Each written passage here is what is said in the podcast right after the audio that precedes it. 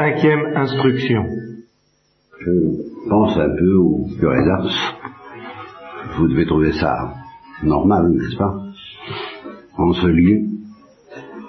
Parce que c'était un prêcheur et parce que c'était un catéchiste. C'est du catéchisme, il prêchait. Mais il avait, parmi les innombrables souffrances de son existence, les innombrables pénitences qui furent les siennes, il y en a une dont on est tenté de minimiser la portée.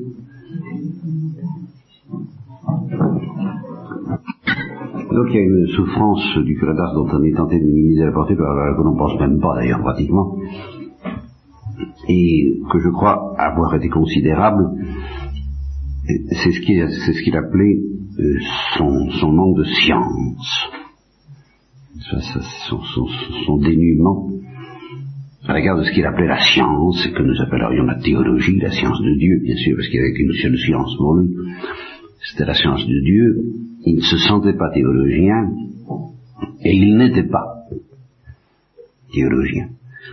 Comme disait l'évêque qu'il avait reçu aux ordres, malgré l'opposition justement du clergé, il n'est peut-être pas savant, mais il est éclairé. Alors il était éclairé de ces grandes intuitions qui font les, mystiques, les prédicateurs, les catéchètes, même si vous voulez, mais évidemment, euh, le charisme proprement théologique lui faisait défaut, comme quand on lit, euh, j'ai quand même reçu un choc quand j'ai lu le, le, le facsimilé d'une de ces lettres, l'orthographe invraisemblable, n'est-ce pas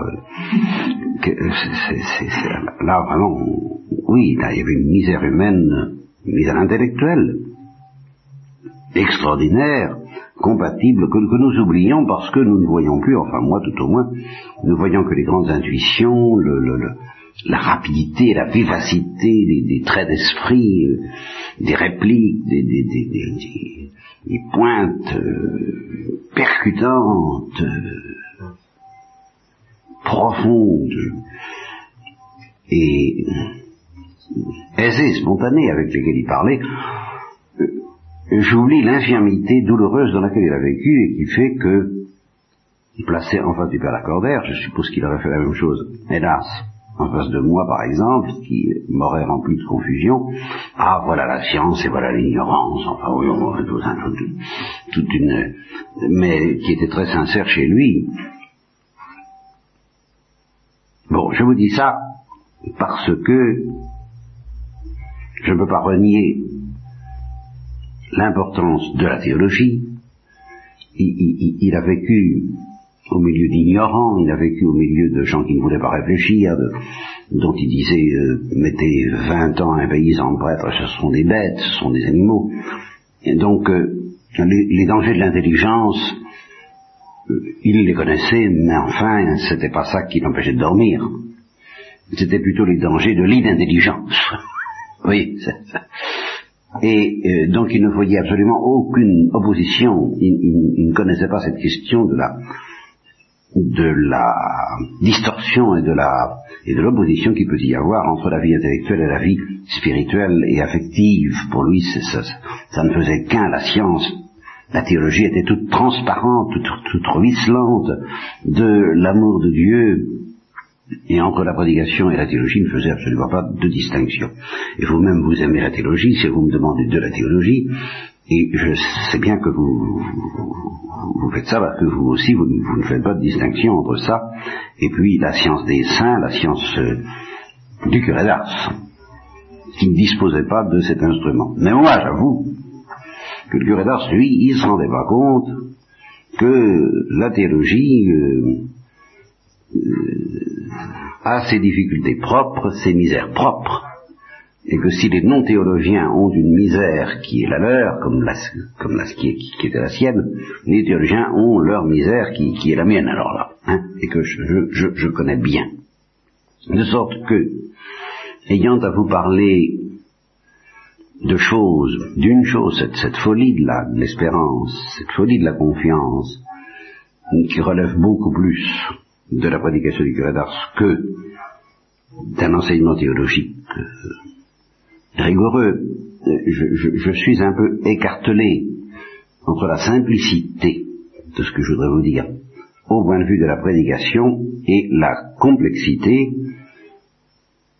euh, énorme que j'aurais à vous offrir au plan proprement théologique.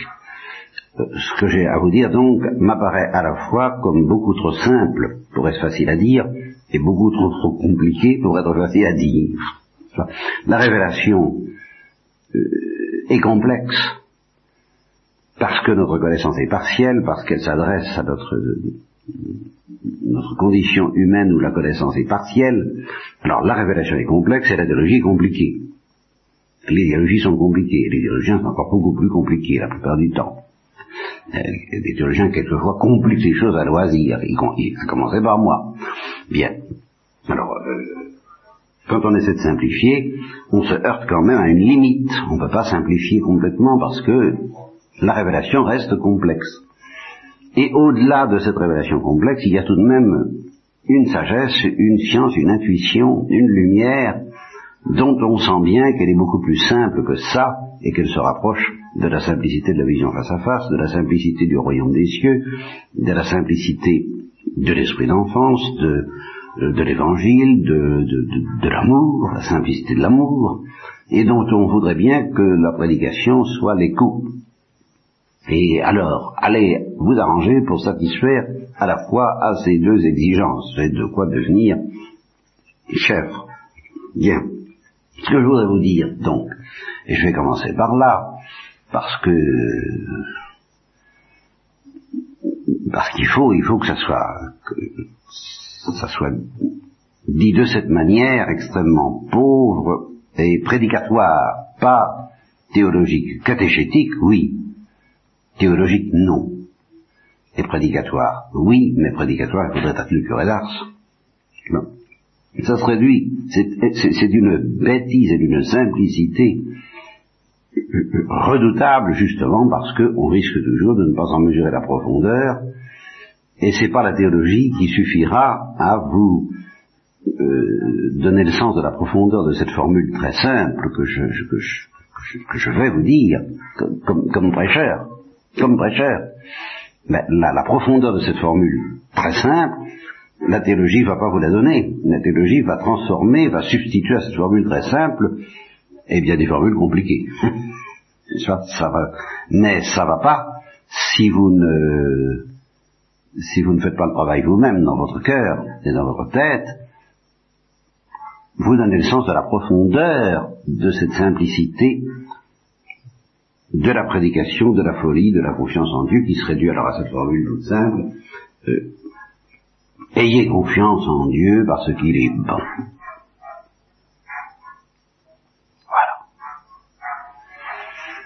Voilà ce que je voudrais dire et redire inlassablement comme le curé d'Ars. Car c'est inlassablement ce qu'il disait. Si seulement le bon Dieu n'était pas si bon. Alors euh, on aurait des excuses, on pourrait euh, se justifier. Euh, en tous les cas, moi, curé d'Ars, je, je, ne serais pas dans tous mes états en tant que pasteur, alors en tant que curé et en tant que prédicateur, de voir ce peuple insensible, justement, être tellement insensible à la bonté de Dieu. Si au moins le bon Dieu n'était pas si bon, je ne souffrirais pas tant que vous soyez insensible à cette bonté. Voilà. Eh bien,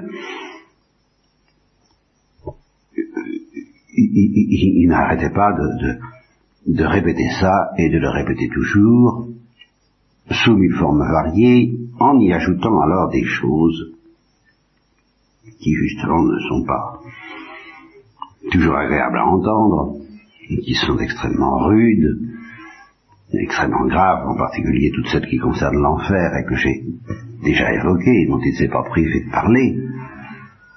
Mais c'était toujours pour en revenir à cette idée euh,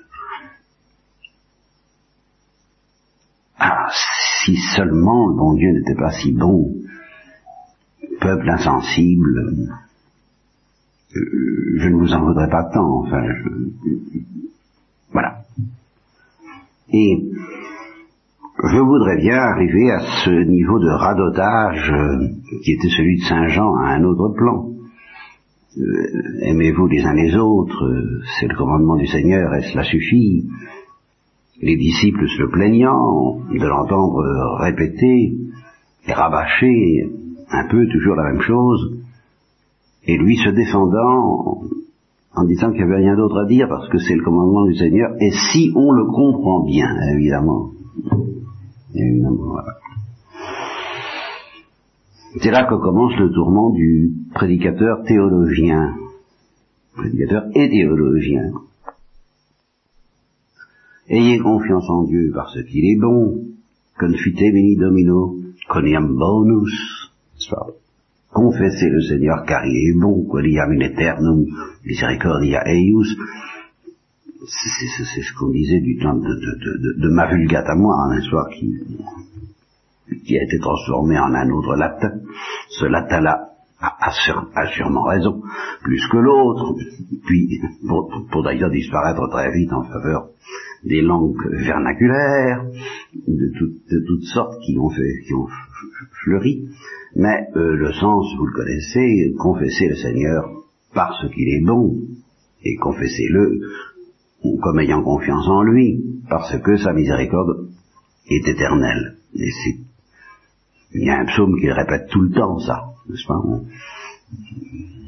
Coniam in eternum misericordiaeus, parce que sa miséricorde est éternelle, euh, j'ai envie de le répéter, de le rabâcher de cette façon, non pas pour m'en convaincre moi-même, parce que c'est pas une question de méthode couée, c'est pas une question de répétition, mais parce que je suis en effet vraiment convaincu qu'il n'y a rien d'autre à dire. Et que je voudrais bien atteindre cette simplicité, cette pauvreté, à ce dénuement, à cette impuissance, en un mot, de Saint Jean ou du curé d'Ars, qui me rendrait incapable de dire autre chose que mais ayez donc confiance en Dieu parce qu'il est bon. On, on est suffoqué, paraît-il, par la simplicité terrifiante, alors là, véritablement terrifiante, des sœurs de Mère Teresa. Je parle même pas de Mère Teresa elle-même, n'est-ce pas? Bon. Mais des sœurs de Mère Teresa, en face de n'importe quel problème, ça va s'arranger, confiance à Dieu. Ayons confiance en Dieu, tout. Alors vous pouvez leur, ramener n'importe quoi, vous comprenez, et vous reçoivent avec la même sérénité, la même sécurité, la même certitude tranquille, que ça va s'arranger parce que le Seigneur est bon. Voilà. Parce que Dieu est bon. Voilà. Et ça, c'est ça, c'est ça la, vérité. Avec un grand V. Et il n'y a rien d'autre à savoir qu'est-ce que savoir d'autre? Et c'est ça que je ne sais pas assez, que nous ne savons pas assez. Et euh, malheureusement pour moi, je ne suis pas dispensé. Si, si je disais au curé d'Ars, écoutez, monsieur le curé, euh, vous, vous, parlez si bien d'amour de Dieu que moi, avec toute ma science euh, théologique, euh, qu'est-ce que je viens me, ramener avec ma science, c'est qu'on n'en a rien à faire, il n'y a qu'à dire que Dieu est bon, il me dira non, non, pas du tout. Et justement, je sais avec quelle fin. Il me dirait, vous n'avez pas le droit, je, je souffre tant, moi, de ne pas pouvoir expliquer les choses davantage.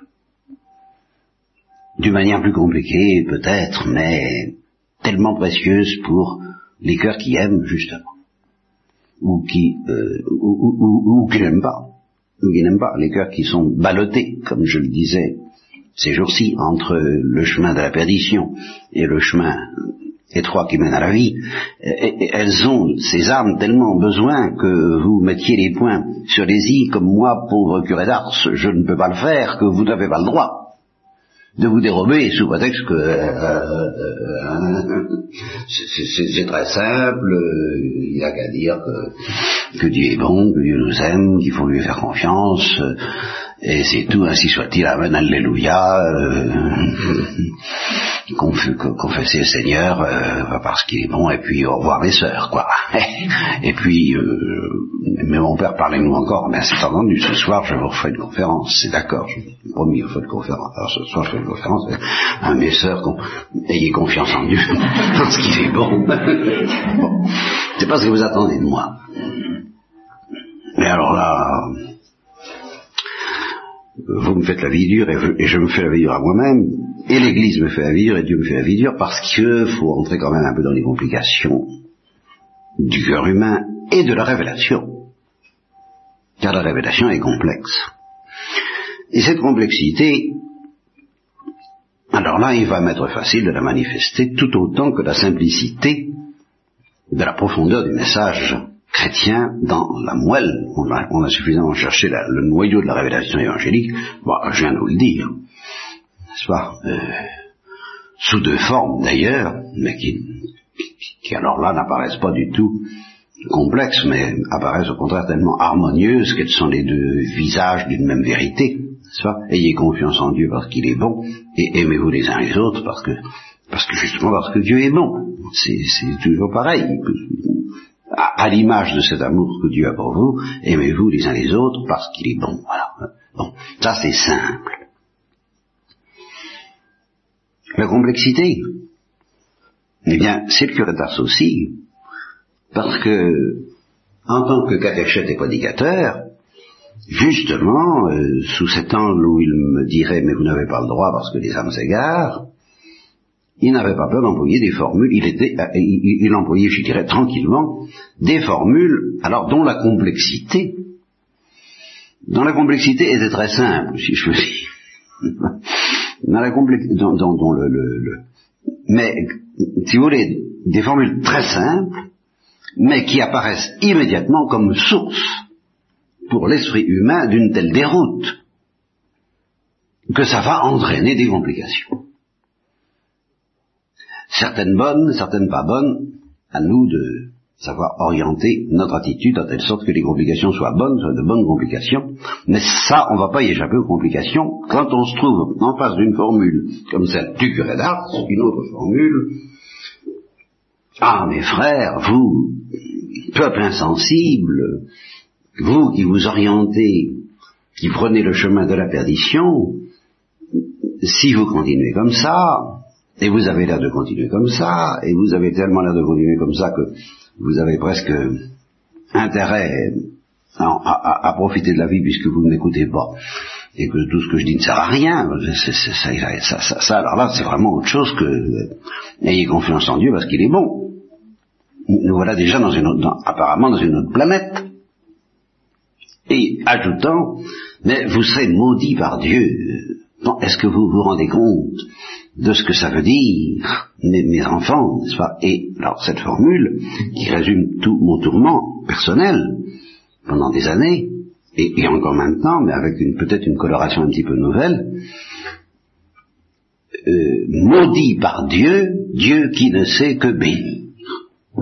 Alors là, oh, en tant que paroissien, chrétien, fidèle, ben, je suis terrorisé. Comme le souhaitait le curé d'Ars, je suis secoué comme un prunier. Je risque donc, si je prends le chemin de la tradition, moi, d'être maudit par Dieu, Dieu qui ne sait que bénir. Quelle, quelle situation terrible. Et c'est bien ce que voulait faire entendre le curé d'Ars. Mais en tant que théologien, et aussi même en tant que croyant, ben, il y a un petit démon en moi il y avait, il y a peut-être encore, que je bien qu'il parte, qui a envie de dire ce que, je ne sais pas si on n'a jamais dit ça au curé d'Ars, parce qu'il serait, en tous les cas, il ne serait pas fatigué pour répondre. Il aurait continué sur sa lancée. Enfin, il faudrait savoir. Vous voyez? Parce que ça fait deux images de Dieu, ça. Deux images de Dieu dont je ne vois pas bien comment elles sont compatibles. Si Dieu ne sait que bénir, eh bien il ne peut que bénir. Comment voulez-vous qu'il maudisse? Alors qu'est-ce que c'est que cette image d'un Dieu qui maudit? Et qui, en effet, nous est attesté de multiples façons. J'ai résumé ça dans cette formule du curé d'Ars, mais euh, il n'était là pas le seul, et ça commence dans la Bible, et ça continue dans toute la révélation chrétienne, que Dieu peut s'irriter, que Dieu peut punir, que Dieu peut déverser sa colère, et pas seulement d'une manière temporelle, aussi d'une manière qu'on appelle éternelle à tort, parce qu'il faut l'appeler éternel en, termes stricts de théologien, de savant, avec bien sûr. Bon, c'est pas éternel, c'est éternel, mais enfin ça veut dire que ça s'arrêtera jamais. Alors ça c'est une malédiction. Malédiction éternelle, justement. Alors, qu'est-ce que c'est que ce, comment voulez-vous, monsieur le curé, que euh, je, sache sur quel pied danser? Me voilà pris entre deux visages de Dieu complètement contradictoires que je n'arrive pas à concilier dans mon cœur. Bon. À quoi le curé d'Ars répondra, et mes dieux, et ça s'arrangera. D'accord? J'en suis nouvellement convaincu, et c'est pour ça que je vous emprunte de manière je vous en parle de manière que j'espère un peu nouvelle, mais avant, euh, justement, alors en théologien d'essayer d'expliquer comment le fait d'aimer Dieu fait que ça s'arrange, je voudrais tout de même euh, ventiler un peu avec vous à quel point, en attendant, ben ça dérange. Et ça s'arrange pas du tout pour nos cœurs de pierre, disons, et pour nos esprits étroits, et pour nos esprits bornés, et à quel point apparemment nous avons même des excuses d'être devant une contradiction semblable. Alors, j'évoquerai plusieurs sortes de réactions, je crois que, je, que j'en avais compté trois, mais comme je ne suis pas très bien sûr de ma mémoire, euh, alors c'est insomnie que vous me donnez avec ces sermons qu'il faut faire, euh, on verra si je, si je me maintiens bien au nombre de trois, trois réactions possibles en face de ça, euh, en mettant de côté provisoirement dans le tiroir la bonne, ça n'en fait plus que deux. Pas? Nous parlerons plus tard, celle, qui celle où ça s'arrange. Ben, l'une, c'est très simple. J'écarte celle qui se révolte contre ce Dieu qui maudit, en disant il ne peut pas être bon, qui, blasphème carrément. Ça et qui, dit un Dieu qui maudit euh, ne peut pas être bon. Je, l'écarte pour plusieurs raisons, mais il y en a une que je glisse pour mémoire, c'est que ça tient pas debout. Et la preuve que ça tient pas debout, c'est que ceux qui écartent ça qui, euh, préfèrent ne pas croire à l'existence de Dieu plutôt que de s'imaginer un Dieu pas bon. C'est une contradiction dans les termes. Dieu est bon parce qu'il est Dieu. Ça, c'est il n'y a pas besoin de révélation pour, euh, pour savoir ça. Mais euh, la, la, révolte en question porte non pas contre Dieu, selon la notion philosophique qu'on peut en avoir, parce que selon la notion philosophique qu'on peut en avoir, si on devait conclure que Dieu n'est pas bon, ce serait conclure que Dieu n'existe pas, que ce n'est pas Dieu, qu'il n'y a pas de Dieu. Alors ça, oui, on peut aboutir à cette espèce d'athéisme de la révolte, n'est-ce pas? Qui, euh, croyant constater que, l'univers n'est pas gouverné par euh, une intelligence bienveillante, par une providence aimante, eh bien, livre l'univers à l'absurde, au chaos, au hasard, à la nécessité, à tout ce que vous voudrez, sauf à Dieu. Bon, ça, je, je, je, j'élimine ça puisque je me situe théoriquement dans la folie de la foi. Bon, de ce côté-là, pas, pas de problème. Dieu existe, mais la révolte portera sur la révélation. Et elle dira, je ne peux pas croire ça. Je ne peux pas croire que Dieu maudit. Elle portera par contre en particulier sur la révélation de l'enfer. Elle dira, non. Je n'accepte pas la révélation chrétienne par conséquent. Dieu, oui, mais l'Église, les dogmes, l'enfer, le Dieu qui maudit, le visage que l'Église nous présente de ce Dieu-là, le visage même que l'Évangile nous présente de ce lieu-là, pour ceux qui sont un peu honnêtes et qui reconnaissent que l'Église n'a pas trahi l'Évangile en ce point, c'est l'Évangile qui est responsable, et le Christ par conséquent, et, le peuple juif avec lui, si vous voulez, le peuple juif qui a préparé cette révélation, bon, bah, tout ça ne fait qu'un, s'il faut prendre des responsables, c'est là, et se révolter contre ça, c'est concevable. Voilà, c'est une solution possible. Une autre solution, alors évidemment elle ne colle pas avec la folie de la foi, bien sûr, mais euh, elle, a un sens possible. Vous l'écartez, je l'écarte, de l'écarte. Oui. Eh ben c'est ça, j'ai trouvé quand même, j'ai trouvé quand même la troisième attitude que j'étais en train d'oublier, et qui est la troisième, alors que ça a été la mienne, et parce que ça risque d'être la vôtre. Troisième réaction que nous allons appeler la seconde, pour faire bon poids, bon mesure à l'état de désarroi dans lequel je suis inévitablement plongé, pour parler de ces choses et en vertu des insomnies que vous m'infligez. Alors,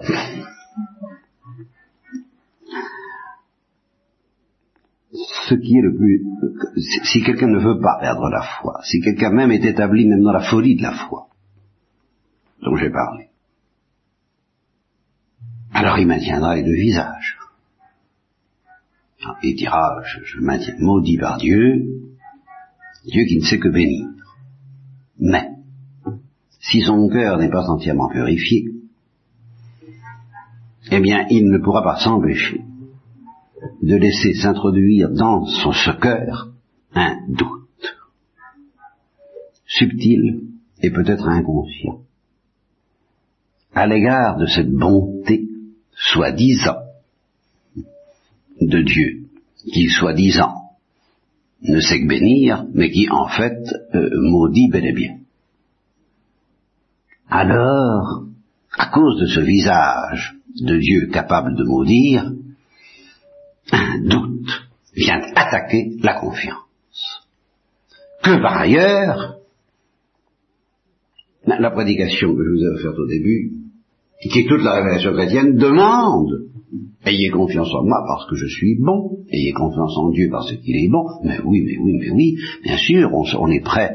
Et, quand je vous l'ai dit tout à l'heure, bah, j'ai bien senti que, vous étiez prêt à accueillir cette révélation, que vous, que, vous ne demandez que ça, que, vous, vous êtes comme une terre assoiffée qui demande qu'à être arrosée de, de, de l'eau de, la parole de Dieu, que la parole de Dieu, la vraie parole de Dieu, la bonne parole de Dieu, celle qu'on aime, et pas par l'autre, eh bien c'est celle qui vous dit ayez confiance en Dieu parce qu'il est bon. C'est ça la parole de Dieu.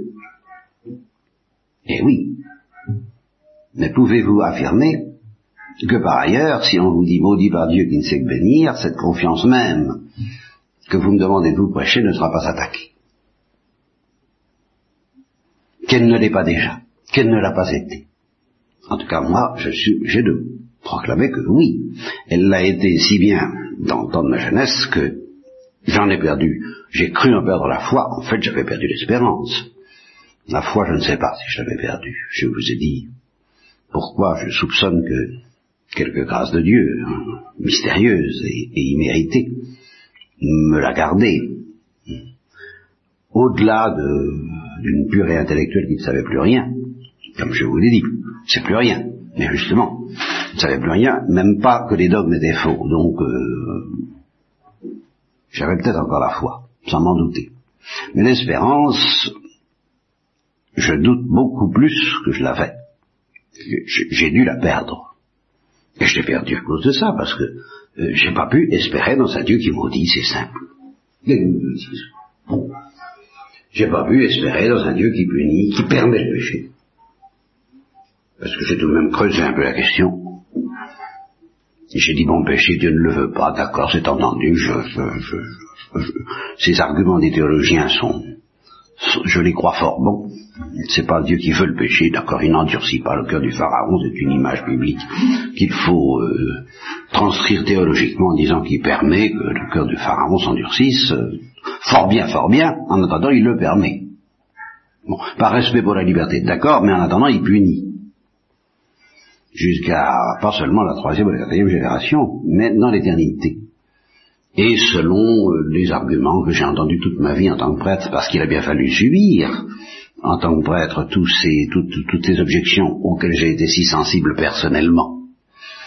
Et combien de fois j'ai eu envie de dire, mais les objections que vous me faites, vous saviez à quel point je, je, je, les connais du dedans mieux que vous. Je ne pouvez même pas raconter ça à tout le monde, n'est-ce pas hein? Eh bien, euh, qu'est-ce que je voulais dire? Oui, il y en a qui, qui disent justement, oui, Dieu savait d'avance, c'est ça. À chaque fois qu'il a créé un pécheur, il, savait d'avance qu'il serait damné. Il n'aurait pas pu se dispenser de lui donner l'existence, non euh, Hein C'était pas, vous voyez pas que ça aurait été plus... Qu'est-ce que ça signifie? À quoi il joue? Et je, je, je suis d'ailleurs surpris quand j'y réfléchis d'une chose très étrange à ce sujet dans l'histoire de l'Église. C'est que toutes les, les, les justement, par, par, la troisième attitude, dont je n'ai pas encore parlé, c'est celle qui consiste à essayer d'arranger les affaires, mais d'une autre façon que de la bonne. C'est-à-dire d'essayer de présenter ce, ce, ce, ce, Dieu, ce visage de Dieu qui punit et qui, maudit, en, en, telle sorte que ça s'arrange avec le visage qui bénit. Bon, entreprise euh, extrêmement, je m'en aperçois maintenant, à laquelle je me suis livré consciencieusement pendant des, dizaines d'années, carrément, toute ma vie de prêcheur et de théologien, j'ai essayé. J'ai essayé, euh, j'ai échoué. Et ça, je peux vous le dire aujourd'hui tranquillement, j'ai échoué. Et, et, tout le monde échouera. On ne peut pas y arriver. Alors, je n'ai pas été le seul à essayer d'arranger des affaires, n'est-ce pas? Alors, il y a un certain Origène, par exemple, qui inventé l'apocatastase. Il a dit, bah, il maudit, mais enfin, ça durera pas toujours. Mais, bon, un jour viendra où les anges eux-mêmes, les démons eux-mêmes se convertiront et où tout sera récapitulé dans le Christ. C'est dit dans un Paul, il, tout sera récapitulé dans le Christ. Voilà comment moi, Origène, j'interprète ce texte. Soit conversion universelle, récapitulation de toutes les créatures, y compris des démons dans le Christ. Vous pensez bien que si on pouvait prêcher ça, si l'Église n'avait pas condamné Origène, oh, vous avouerez que on, serait beaucoup plus confortable, vous et moi, en ce moment même. Hein euh, vous pensez bien que si l'Église n'avait pas condamné cette doctrine, je m'amuserais pas à la condamner je serais le premier à, lui donner mon, mon, acquiescement, en disant, ben là, il n'est pas question de dire autre chose. Mais l'Église l'a condamné. Et alors, euh, le refuge des orthodoxes modernes qui consiste à dire, euh, ben, elle a condamné l'affirmation d'origine, mais elle n'a peut-être pas condamné d'espérance. On peut peut-être espérer quand même que les démons se convertissent c'est peut-être pas interdit. Alors là, ça fait partie de ces trucs euh, auxquels je crois plus. Pour, pour arranger euh, tous ces bazars, toutes ces contorsions intellectuelles, toutes ces inventions euh, imaginatives, pour, pour que ça s'arrange, pour que cette contradiction intolérable, maudit par Dieu, Dieu qui ne sait bénir, cesse d'être une contradiction intolérable. Eh ben c'est pas vrai, ça ne cessera jamais. Ben, je vous le dis tout de suite. Hein. Maintenant, maintenant je le sais. Je ne le savais pas aussi clairement euh, il y a quelque temps. J'essayais encore. Je, reconnais que justement j'ai reçu un coup de un coup de bâton très énergique alors que j'étais en pleine encore en pleine euh, effervescence dans ce sens-là, en, plein, en, plein, travail, dans les douleurs de l'enfantement d'une doctrine qui, qui, qui arrange les affaires et qui dénoue dès ici-bas, dans, le statut de notre connaissance partielle dans l'obscurité de la foi, qui dénoue la contradiction avant la vision face à face, où naturellement la contradiction sera, sera levée, mais dans la vision face à face, et à ce prix, et pas autrement, eh bien, euh, dans, l'effort que je faisais pour arranger les affaires, dont je reparlerai peut-être, si j'en ai le temps, si j'en ai la force, si j'ai tout ça, hein, bon, si je m'en ici là, parce que bon, alors vous allez me faire. Oh, oh, je suis. Oh, bien. Eh bien. Euh,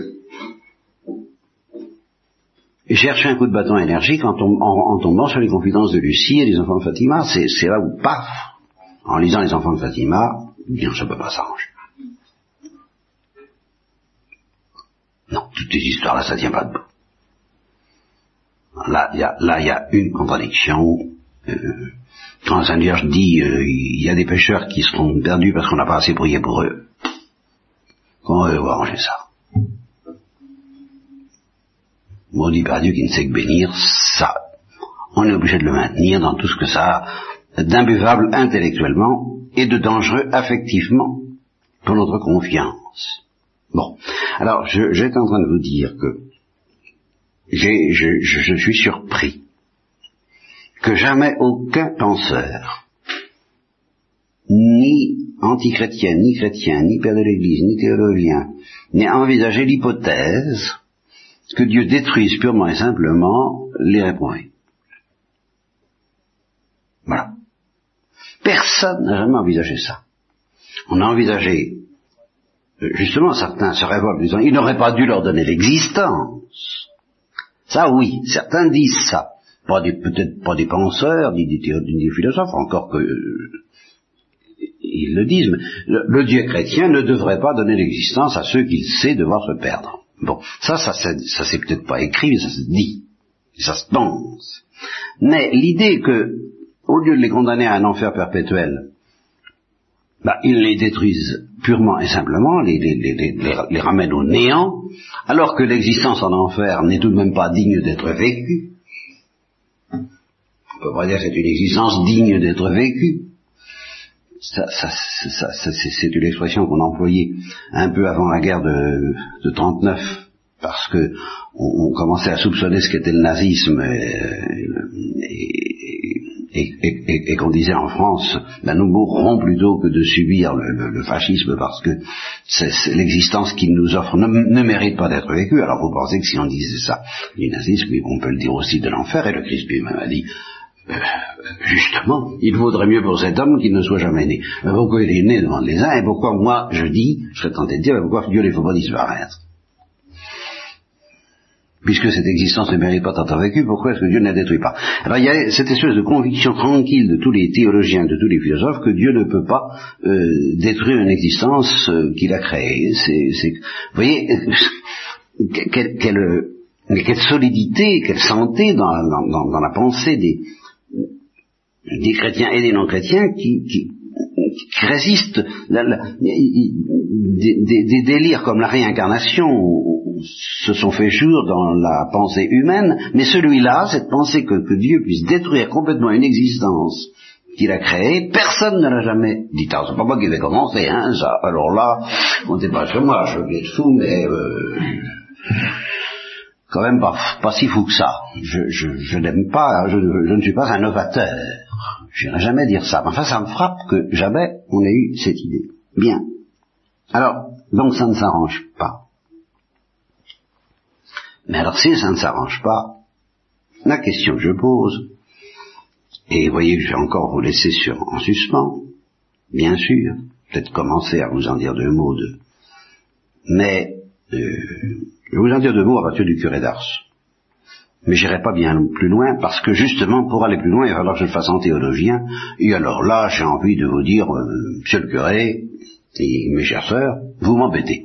Hein parce que ah, la science, la science, mon père, c'est ouais ouais ouais ouais bon, je ferai ce que je pourrais, mais vous savez, la science, la science, ça va pas si loin que ça. C'est très surfait, monsieur le curé. c'est surfait dans votre esprit, vous savez, la théologie. Enfin. Euh, oui, pourquoi est-ce que justement lui n'avait pas ce doute? Pourquoi est-ce que sa confiance en Dieu n'était pas ébranlée et que, que rien n'était atténué, ni la, folie de sa confiance, la folie de l'espérance dans son cœur, ni la force avec laquelle il proclamait la révélation grave, terrible, redoutable, que ceux qui se détourneraient de cet amour seraient maudits par Dieu, Dieu qui ne sait que bénir. Comment il dit Nous ont mis arrangés.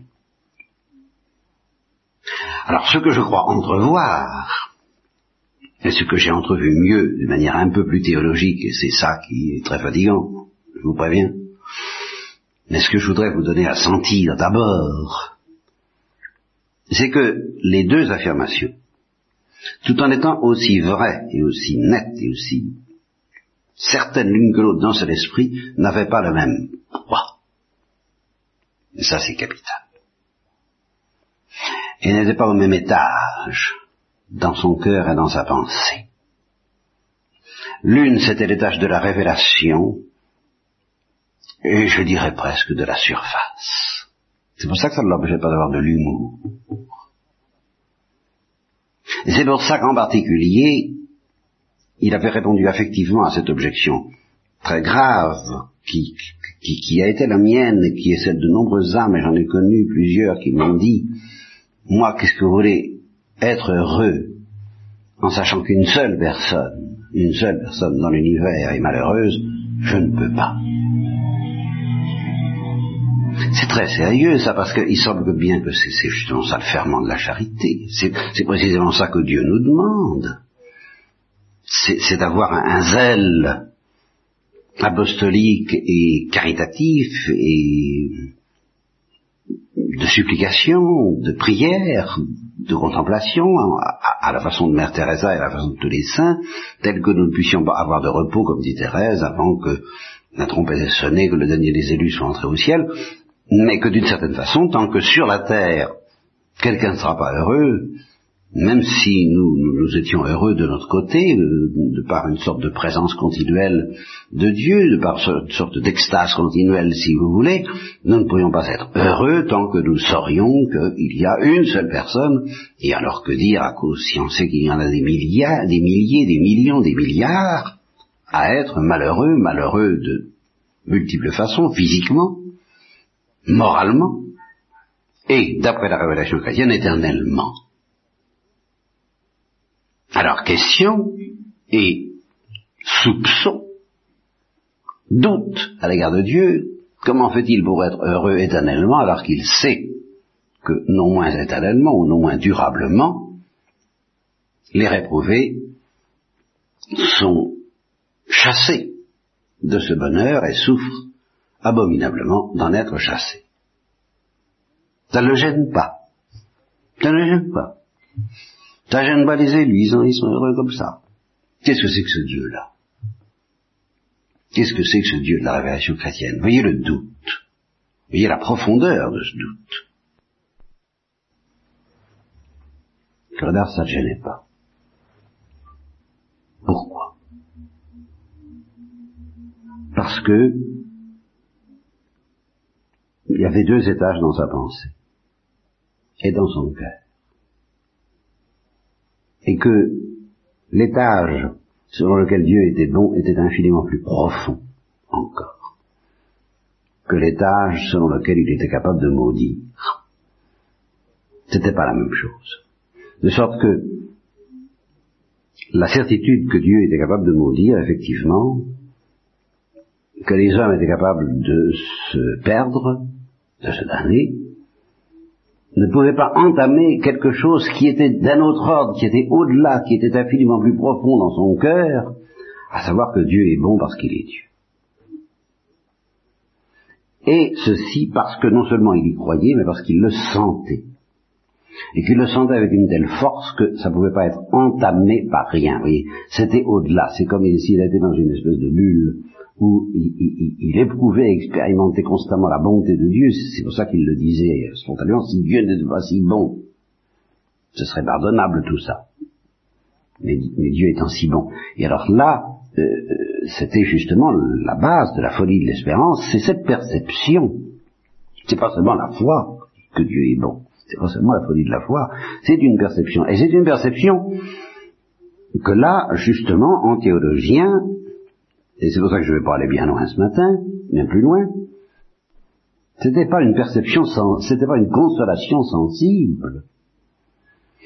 C'était ce n'était pas une perception, c'était même pas ce que j'appelle une perception sensible, c'était une perception spirituelle, c'était un sentir spirituel qui était lié à la charité et non pas à une grâce supplémentaire si ce n'est les dons du Saint-Esprit qui sont corrélaires de la charité et l'émotion qui en découle, dont justement le bazar théologique, euh, je vous en fais grâce, je vous demande de m'en faire grâce dans l'immédiat, mais on y reviendra peut-être. Mais ce n'est rien d'autre que la charité elle-même qui, dans son exercice, porte en elle une certitude de, à la fois, dans l'obscurité de la foi, et, ne sortant pas de l'obscurité de la foi, c'est-à-dire n'ajoutant rien. Aucune perception sensible supplémentaire à l'exercice même de la charité, mais cet exercice de la charité permet à Dieu de faire sentir à l'âme qu'il est bon à un tel niveau de profondeur que rien ne peut l'atteindre, pas même la certitude révélée qu'il peut maudire. Voilà tout ce que je sais du Guré d'Ars pour le moment, et euh, je pourrais, sans me moquer de vous, m'arrêter là. Et vous direz, écoutez, euh, c'est tout ce que je sais de l'affaire Jésus-Christ de, la révélation chrétienne et de l'évangile. J'essaierai peut-être de ne pas m'arrêter là, je dis bien peut-être, n'est-ce pas? Parce que je prends mes précautions normandes. si, votre prière m'y aide, j'essaierai d'en dire plus théologiquement, parce que au, fond du fond du fond du fond, j'en dirai pas plus. Vous pensez bien? Comment dépasser ça? Si ce n'est négativement en disant non, ça s'arrange pas. J'ai essayé que ça s'arrange, ça s'arrange pas. Mais euh, j'ai essayé que ça s'arrange. Pourquoi? Parce que je cédais à la tentation de, de, de, croire à l'amour de Dieu parce que ses œuvres sont bonnes. C'est pas c'est pas ça que Dieu veut nous donner. C'est quelque chose de bien plus profond. C'est de croire à l'amour de Dieu parce que Dieu est Dieu, parce que Dieu est bon. Avant même de savoir ce qu'il fait avant même de savoir qu'il est capable de maudire, et avant même de savoir qu'il est capable de faire des folies pour nous sauver comme la folie de la croix, au-delà même, en telle sorte que je dirais de tous les saints du Curé d'Ars, ils, croient au Christ et à la folie de la croix, ils savent lire l'amour de Dieu de la folie de la croix, parce qu'ils sentent déjà la bonté de Dieu. Et non pas l'inverse. Ce n'est pas le Christ qui les convainc que Dieu est bon. C'est cette certitude mystérieuse, surnaturelle, due à un amour brûlant dans leur cœur, que Dieu est bon, qui leur permet, qui les fait croire à la folie de la croix. C'est pas la même chose. L'équilibre est différent. Quand je est établi dans cet équilibre de croire aisément à la folie de la croix parce que on sait intérieurement que Dieu est bon d'une manière stable et irrésistible et tranquille, alors on peut tout avaler, toutes les révélations et celle de l'enfer, et celle de la croix.